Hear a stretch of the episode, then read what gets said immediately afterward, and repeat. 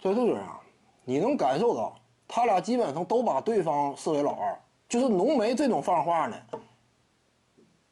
也是多少让人感觉呀，这个内部氛围呀不是很理想。你其实这个很正常。如果说一名球员打出了很高的能力层次的话，他是不甘心的。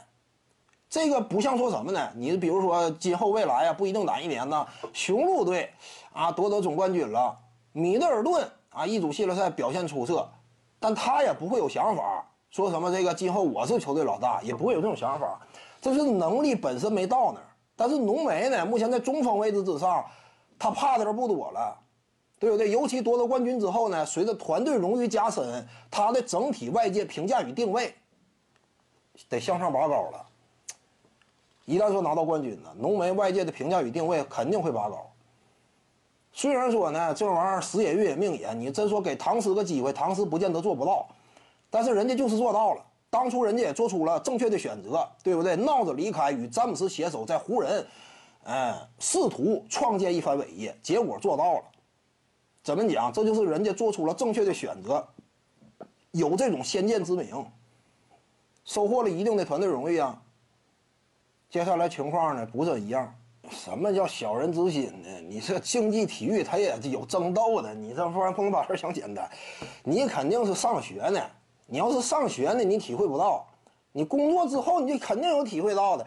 那工作之之之后，哎，两个同事关系再好，这玩意儿你不可能的，因为这就是什么？尤其篮球啊这种，呃，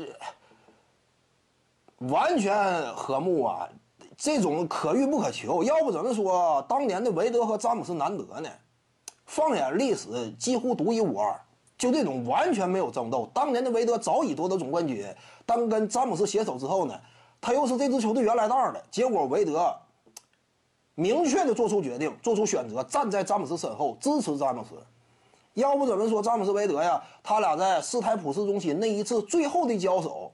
俩人一开始笑容满面，但是突然之间脸色大变，似乎说呢回忆起了过往种种。双方的彼此支持，当面临呢全世界质疑的情况之下，谁站在自己身后，推动自己前进，给予自己支撑呢？那是彼此。当时差点热泪盈眶了，差点哭一包。就那会儿啊，为什么感人呢？因为这种组合太罕见，历史上也并不多嘛。差不多目力所及之内，老大老二之间这么融洽相处的，也就韦德、詹姆斯。你说接下来呀，欧文呐，再包括什么这个浓眉哥安东尼戴维斯啊，很难。至于说汤普森和库里呢，汤普森是能力方面比库里有明显差距。这是什么？汤普森并不是一个拉出去差不多能够哎自己当老大的费劲，因此他没有这种诉诉求嘛。但是你看库里杜兰特呢？双方携手之后，内部也不是一团和睦。真说完全，俩人希望一处死的，也就是韦德、詹姆斯。所以目前啊，真说让詹姆斯自己评的话，还是韦德是他生涯当中的最佳队友。你看安安东尼戴维斯说那个话呀，把詹姆斯比喻成 OK 组合时期的科比，这个韦德当年就不会这么讲。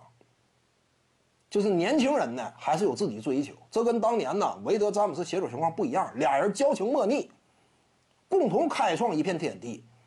要说当时热火时期真正的兄弟篮球的感觉嘛，现在都差点徐静宇的八堂表达课在喜马拉雅平台已经同步上线了，在专辑页面下您就可以找到它了。